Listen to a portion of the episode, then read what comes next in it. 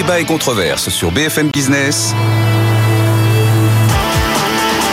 Nicolas Dose accueille les experts. Avec Jean-Marc Daniel, professeur à l'ESCP, qui a publié Redécouvrir les physiocrates chez Odile Jacob, membre du comité éditorial de Pour l'écho. Crise du logement, à quand la fin des travaux? C'est la une du numéro du mois de février. Frédéric Farah, enseignant à l'université Paris 1 Panthéon-Sorbonne, et Jean-Pierre Petit, président des Cahiers Verts de l'économie, organisme de conseil en stratégie d'investissement.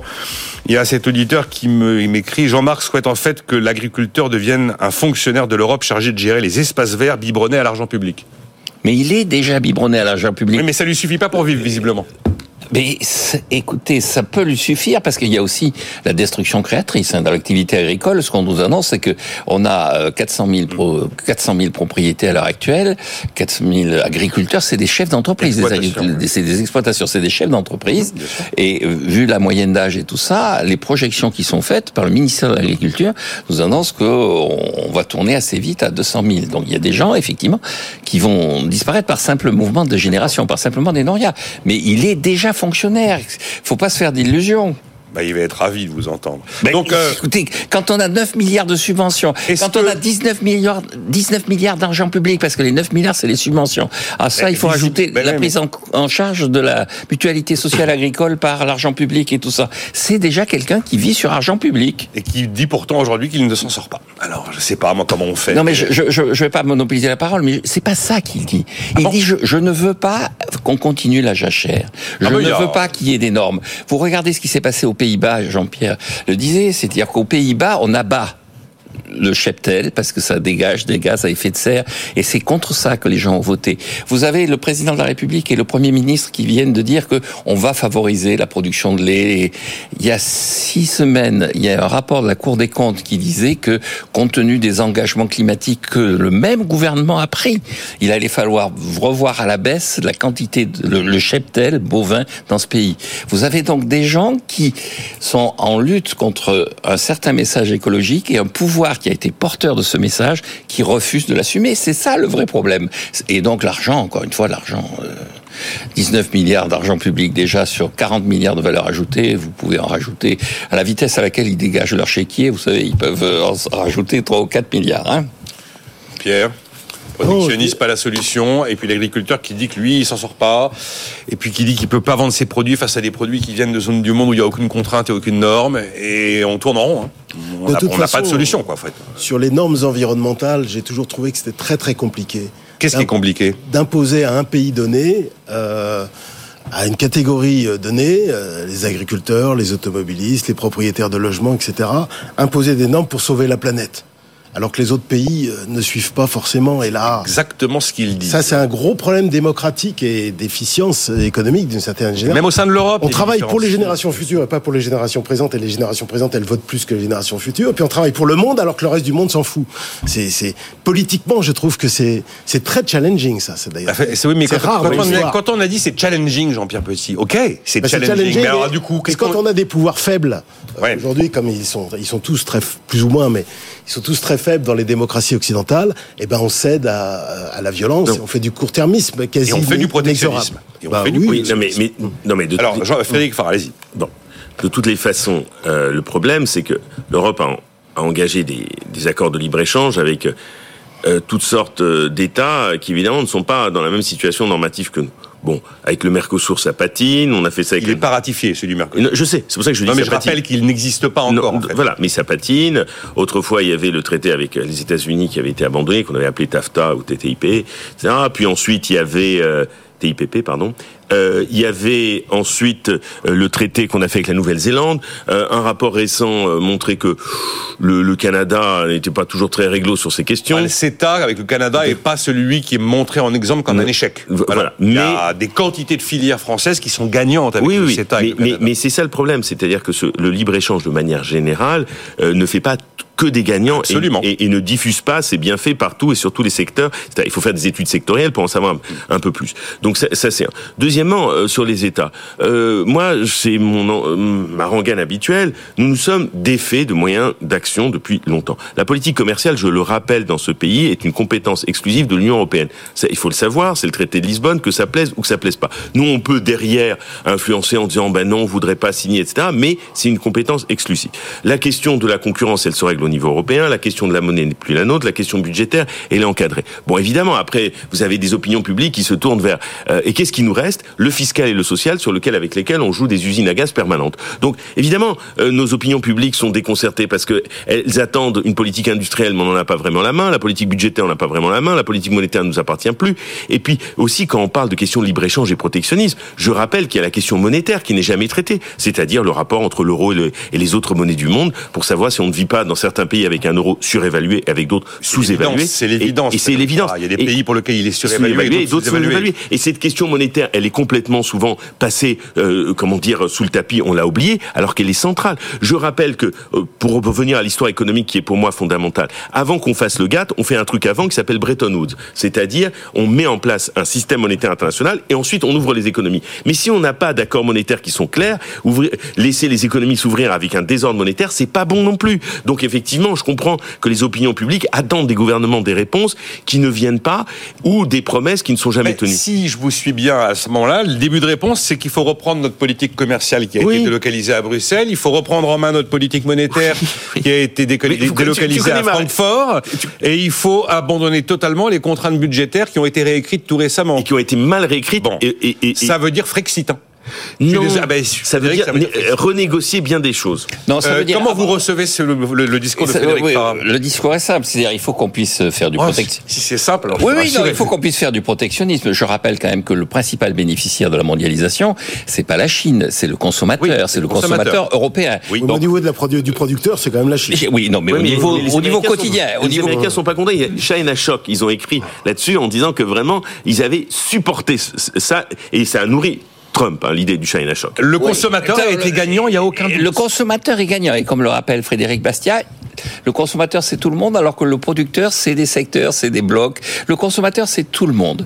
Donc, on, fait du Jean-Marc sur ce sujet On fait du protectionnisme. Donc, je rappelle. Laissez-le finir, Frédéric, Frédéric, laissez-le finir. Je rappelle quand même que la principale préoccupation des gens, quand on leur pose la question, c'est leur pouvoir d'achat. Oui, oui, Donc, mesures commerciales, protectionnistes, on érode le pouvoir d'achat. Ah ben, le prix plancher, Deuxième élément, la, monnaie, la monnaie. La monnaie. Concrètement, on est surévalué, parce que c'est ça que ça sous-tend. Puisqu'on n'arrive pas à exporter, on est en déficit extérieur. Donc, d'évaluation. Conséquence, qui paie la dévaluation Le consommateur. Mmh. Pouvoir d'achat de nouveau érodé. Conséquence, euh, position numéro 3. On va pouvoir généraliser la dette publique et tout ça. Qui va prendre ça plein la gueule avec des taux d'intérêt à 3,5, 4% C'est le contribuable d'aujourd'hui et surtout le contribuable de demain. Donc, il faut pas se faire d'illusions la population, effectivement, est assez, en général, assez remontée contre euh, le libre-échange. D'ailleurs, c'est ce que disait Tobin quand son nom était associé au travers d'attaques à des positions protectionnistes. Il disait les économistes, en général, la plupart, même la quasi-unanimité des économistes sont favorables au libre-échange. Mais il dit ce qu'il y a de singulier en économie, c'est que tous les économistes, pratiquement tous, dit-il, sont favorables au libre-échange et tous les hommes politiques, pratiquement tous, sont favorables au protectionnisme. Eh ben oui, et donc il disait, la raison pour laquelle, c'est parce que les hommes politiques n'arrivent pas à faire comprendre que le libre-échange, c'est le pouvoir d'achat. Et donc dans une société, une société qui réclame du pouvoir d'achat, il faut non seulement préserver le libre-échange, mais le promouvoir. Dernier élément, on a parlé du CETA, on a parlé du De l'accord de libre-échange avec le Japon. Au Parlement européen, puisque c'est au niveau européen, les Français se distinguent à chaque fois par des propos et des mesures protectionnistes sur des États qui sont des États qui sont dans les normes tout aussi rigoureux que nous. Et je rappelle quand même que les écologistes ont voté contre l'accord du Japon. Avec le Japon, quand on voit les normes environnementales au Japon, si c'est pas des tartuffes, qu'est-ce que c'est C'est? assez extraordinaire ce que vous dites là, Jean-Marc Daniel. Tous les, quasiment tous les économistes vous défendent la taxe carbone comme outil principal de la transition verte. Oui, absolument. Au niveau politique, on n'y arrive pas. Quasiment tous les écologistes ont plutôt une opposition vis-à-vis du protectionnisme. Au niveau politique, c'est toujours des solutions protectionnistes qui sont mises en œuvre. Les économistes généralement défendent le libre échange et les politiques et notamment les oppositions, ils sont farouchement opposés. Euh, après, je sais, il y, a, des gens parce qu'un producteur, c'est un employeur. Et pour qu'il y ait des employés, il faut qu'il y ait des employeurs aussi. Et donc, Oui, si vous avez que des consommateurs, Oui. Et je et plus d'employeurs, euh, euh, n'hésitez pas à faire Je- je- Jean-Pierre Petit. Je vous trouve beaucoup trop calme là. Je- je- je- Il y a un je- truc qui va pas. là. je- peux- me réserve. Alors, soit, soit c'est le désespoir devant. euh, Soit il est d'accord, soit il est Non, abattu, je, je- je- désespéré. je- je- je- je peux faire. de- de- Soyez pas trop allez straight to the point, comme je dis. Voilà. Bon. Euh, J'ai j'ai été étonné que de Bastia, tu ne cites pas sa phrase que si les marchandises ne traversent pas les frontières, c'est les armées qui le feront. Donc j'ai été Oui. étonné que tu ne le, le cites pas. En plus, En plus non mais j'ai été, étonné que tu cites pas ça euh, en tant que tel. Euh, Krugman disait que le libre échange c'est un optimum de second rang. Tu te souviens de ça? Mm. Oui. Mais euh, mais cela étant dit, euh, juste une chose. Euh, Si on revient sur, sur un instant sur, sur le GATT et quand on relit euh, comment dire le, le préambule, il est clairement dit le terme de libre échange n'apparaît jamais. C'est très curieux. Hein, quand on lit les accords du GATT, free trade n'apparaît jamais dans le texte. Je, tiens à le dire euh, quand on lit le texte euh, des accords du GATT. Et en plus, au début, c'est très intéressant ce qu'il dit, c'est que le commerce international doit être avant tout tourné vers la croissance et le plein emploi. C'est ce qui est clairement dit dans, dans les accords du GATT. Ça, ça, c'est clairement dit au tout début, hein, vraiment dans le préambule. Euh, c'est- Donc pas vers le pouvoir d'achat le consommateur. non, c'est tourné vers la croissance et le plein emploi. Mais la croissance, c'est le pouvoir d'achat. Et c'est le pouvoir d'achat. Parce que qui dit Euh, La croissance, croissance, c'est le pouvoir qui d'achat. dit croissance dit revenu. Oui, Voilà. oui. C'est- Non mais ju- juste, et puis on va Mais- laisser mais- la parole Ouais, à on va Jean-Pierre laisser la Petit. parole à Jean-Pierre. J'aimerais savoir Je- s'il pense que c'est l'Europe. je vais, je vais rebondir sur ce qu'il disait aussi sur les États-Unis. Vous n'avez pas répondu euh, enfin, sur l'histoire de le. Le problème, c'est l'Europe, mais bon, allez-y. Mais non, Euh, c'est pas l'Europe. Le problème, c'est pas l'Europe, la solution disait, qu'il c'est propose, de a- on a sortir- lâché la monnaie, on a lâché le commerce. Laissez-moi, oui. Bon. Ce qu'il propose au nom de l'Europe, c'est de faire du protectionnisme, c'est-à-dire éroder notre pouvoir d'achat, c'est de pouvoir effectivement dévaluer les monnaies, c'est-à-dire éroder notre pouvoir d'achat, pouvoir faire de la dette, c'est-à-dire ruiner la génération non, future. Est-ce que c'est le problème, c'est l'Europe, ou est-ce que c'est les solutions qui viennent avant? Juste un mot sur Alors, le protectionnisme américain. C'est vrai que les républicains, Lincoln était hyper protectionniste et il y a une tradition chez les républicains de protectionnisme. Mais je rappelle quand même que Bill Clinton a gagné les primaires en 92 en allant dans une usine sidérurgique où euh, on lui demandait s'il allait maintenir les mesures de protection sur l'acier mises en place par Bush. Et il a répondu aux sidérurgistes non. Parce que mon objectif, c'est pas dans ce pays qu'il y ait de la production d'acier, c'est que les Américains aient un emploi. Vous n'avez pas vocation à passer votre vie dans une usine sidérurgique, vous avez vocation à être des Américains avec un certain niveau de vie et avec un emploi. Vous aurez un emploi dans d'autres secteurs parce que l'économie est quelque chose de vivant. Eh bien, ce message-là, il faut le porter et continuer à le... Et il a gagné les primaires et l'élection. Oui, mais, Alors, Jean-Pierre Petit. Oh, Je Jean-Pierre voudrais Petit. juste revenir sur l'histoire américaine pour dire mais pas que l'histoire américaine, parce que Frédéric non, a mis en cause l'histoire européenne aussi. Et ça, Oui, c'est oui, mais intéressant. j'ai- J'aimerais Oui, revenir mais le dessus lead parce- vient souvent des Bon, après, je voudrais qu'on- Alors, le dernier Ça y est, ils ont fait une OPA sur les biscuits. le dernier républicain protectionniste c'était Richard Nixon. Parce qu'après, Reagan a quand même ouvert les marchés. Et Bush, euh, sur son mandat, Bush père, a, a- a continué fondamentalement Ah, là-dessus. il a fait des droits sur l'acier, quand même. hein. Ouais, mais c'était marginal, fon- fon- fondamentalement. Et Clinton a pu dire ça en 92 parce qu'on était dans l'euphorie des dividendes de la paix. Parce que le problème, c'est que ça interréagit avec la géopolitique mondiale. On a une Chine qui est beaucoup plus agressive aujourd'hui. Bien sûr, Pas, sur le 92, strict plan commercial, économique, sur le plan stratégique, même sur le plan militaire et technologique. Et il y a un discours de retour vers la nécessité de la puissance. De la puissance et, donc de la souveraineté. On l'a vu avec Covid, on le voit évidemment avec la guerre d'Ukraine, etc. Et c'est plus général. Et, ça dépasse la macroéconomie et les, règles, euh, enfin, les, oppositions historiques qu'on a entre partisans du libre-échange et partisans, partisans du protectionnisme. Je crois que ça dépasse très largement ce Aujourd'hui, on voit bien que l'Europe, alors si on veut revenir sur l'Europe, est en difficulté stratégique. Stratégie. D'ailleurs, elle n'a pas, véritablement de stratégie. Surtout si, si Trump l'em- l'emporte le, le 5 novembre prochain. Donc, il y a- il y, a un problème de souveraineté alimentaire, de souveraineté sanitaire, de souveraineté évidemment militaire, hein, parce que il y a un problème de production, notamment au niveau des munitions, etc. De souveraineté technologique. Alors là, je ne sais pas si on va parler du Nasdaq et Bah, des résultats si, Nvidia on- tout On à en a l'heure. déjà parlé ici. C'est tellement évident. C'est lunaire, les- les- les- Bah, les- du marché unique.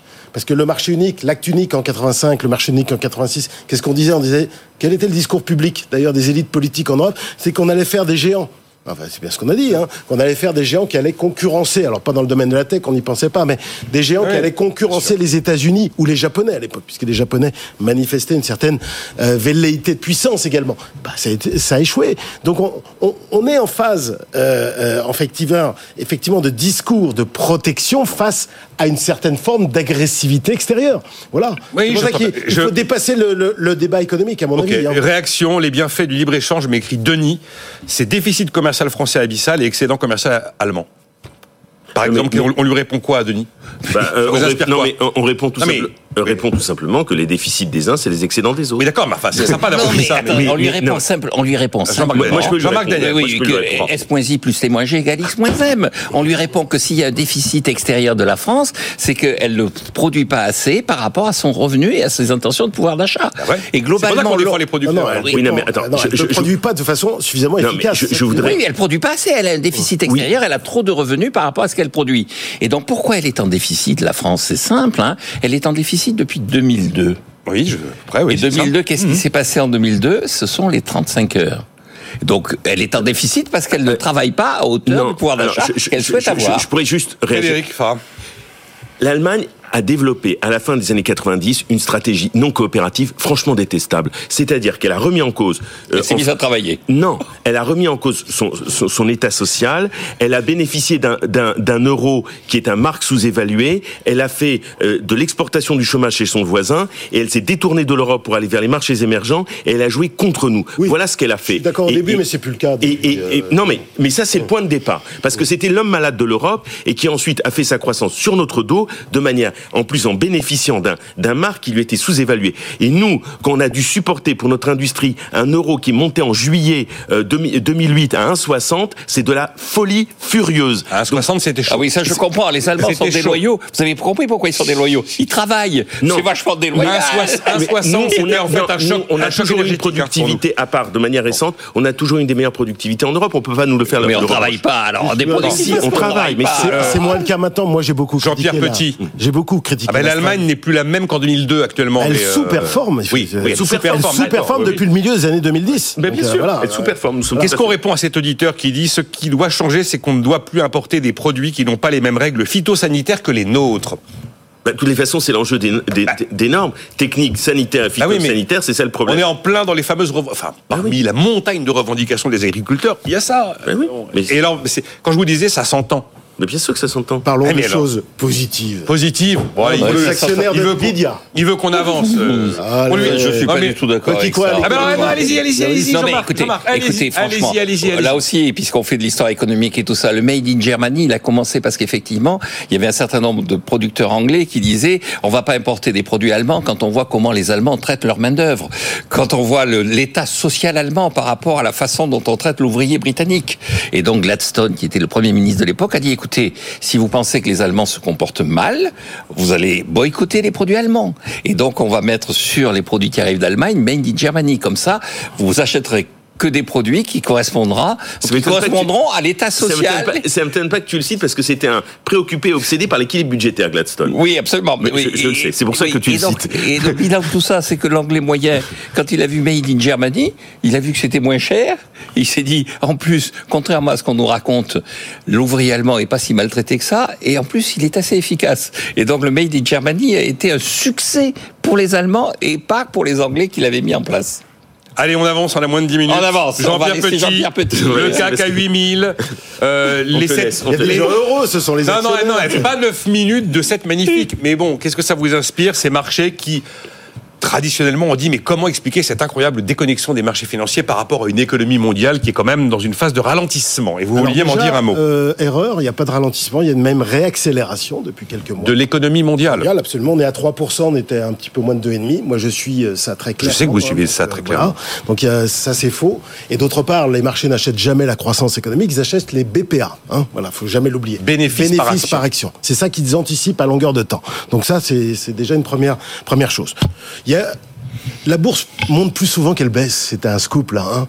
Faudrait quand même le dire à tous nos, nos auditeurs un peu riscophobes en France, hein, traditionnellement un petit peu riscophobes, elle progresse de 6,5% l'an depuis la fin de la Seconde Guerre mondiale. Et les records... Elle promesse de... Elle, la, enfin, la bourse, quoi, la bourse La bourse américaine. Ah, américaine, d'accord. Mais il faut... Y a que bon, ça elle progresse de 6,5%. 66... Jean-Pierre, on répète le chiffre. Plus 6,5% par an depuis... Un pouvoir d'achat. Depuis la, la, fin de la Seconde Guerre mondiale. Un pouvoir d'achat. C'est la hausse de quoi? 6,5% c'est quoi ça, C'est l'indice, c'est hors dividende. Alors avec les dividendes, ça fait un peu plus. Et net d'inflation, je crois que depuis 1872, on a les données de Schiller, on est à 6,5 également. On a environ 6,5. Hein. Je pourrais pas dire 6,4, 6,6, mais ça oui, va. on va face La bourse, ce qui rapporte le plus et en rendement risque plus qu'en rendement absolu, puisque au fur et à mesure que le temps s'écoule, le risque des de détenir des actions diminue.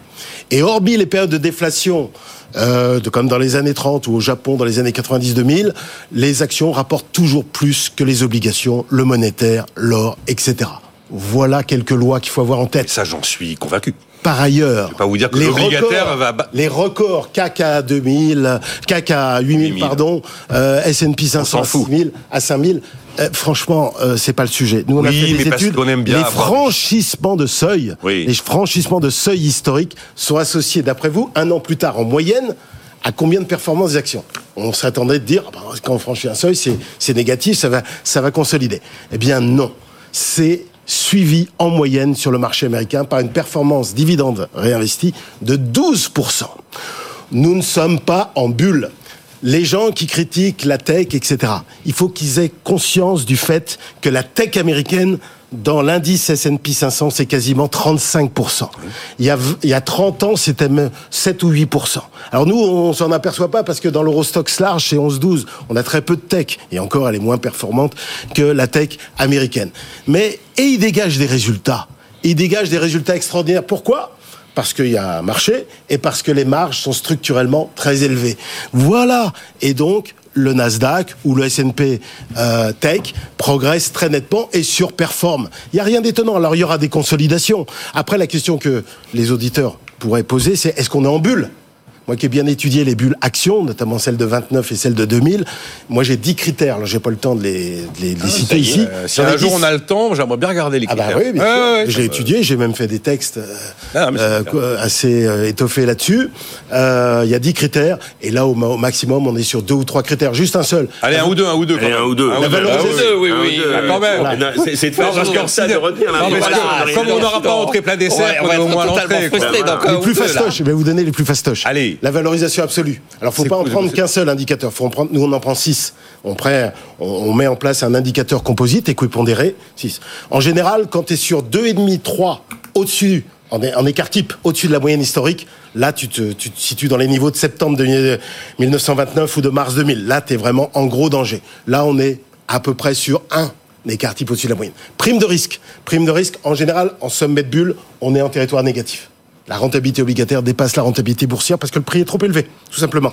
Eh bien là, on n'est pas en territoire négatif. Je pourrais donner d'autres exemples. Politique monétaire ultra accommodante. Aujourd'hui, on a des taux longs réels pas loin de 2, pas tout à fait à 2, mais pas loin de 2. On n'est pas, les indices de conditions financières restent encore assez bas. On n'est pas en politique monétaire accommodante. Ce qui se passe toujours en sommet de bulle, c'est une accélération des indices tout à fait extraordinaire qui surprend tout le monde. Par exemple, si vous prenez le grand marché haussier 21-29, en moyenne, chaque année, vous gagnez 26% sur la bourse américaine. Mais la dernière année, d'après vous, vous gagnez combien? Entre le 3 septembre 28 et le 3 septembre 29, 60%. Ça s'accélère, ça devient débile, mais c'est ça les les bulles boursières. Les bulles des tul- tulipes, c'était exactement pareil. Vous avez un record d'IPO, tout le monde aimait. Et là, vous n'avez pas d'émission, vous n'avez pas d'émission brute sur le marché américain. Voilà. Donc, vous avez un afflux d'investisseurs individuels. Vous avez la margin dette qui explose aux États-Unis. Un afflux d'investisseurs individuels. Tout le monde achète des actions en 29 ou en 2000. Même les gens qui n'y connaissaient rien. Voilà. Et là, on n'a pas ça. Donc, on a toute une série d'indicateurs. Je pourrais en donner d'autres. Ah non, mais il y en a eu pas mal là déjà. Il y a la Oui, il y en a Pas mal. il y a- Merci. Il faut On est rassurés là, on, On est est rassurés. rassurés. On va pouvoir acheter des actions. Bon. Attention, il y a aussi le problème du timing. Et comme vous le savez, depuis euh, 1872, euh, la performance boursière de chaque portefeuille est quand même liée à l'année d'investissement initial, ou le, le moment de l'investissement initial. Attention, là, en termes tactiques, c'est vrai que ça, ça un chauffe peu un peu. Ça un peu chauffe un peu. Mais sur le moyen, moyen long terme, ce que je viens de dire, je pense, Bon. correspond à la réalité. Je termine avec vous, Frédéric Farah. Enfin, on a 3 minutes 30. Non, merci euh, quand même, Jean-Pierre. Pour rassurer le. Non mais, la, l'actionnaire. non, mais la, non, mais la démonstration est juste canon, quoi, quand même. Ah non, mais elle est La super. démonstration est canon. Mais, et, Bah, oui, mais c'était magnifique parce qu'on a beaucoup parlé euh, avec Jean et puis soudain, euh, Ah. là, on a eu un moment. euh, merci. Euh, le, dans un mouvement d'une originalité sans limite, le MEDEF ressuscite la TVA ou la CSG sociale. La TVA, tu transfères une partie de la facture sur les prix. La CSG, une partie de la facture sur les revenus. Dans le premier cas, bah, on peut faire monter le salaire net. Dans le deuxième cas, on le fera baisser. De toute façon, on allégera le coût du travail. Ça vous, ça arrive à vous titiller encore, c'est ce genre d'idée? Euh, Ah. non, c'est comment Vous vous sentez plus enthousiaste que Non, ça non, c'est c'est intéressant, c'est intéressant parce que qu'est-ce que ça veut dire?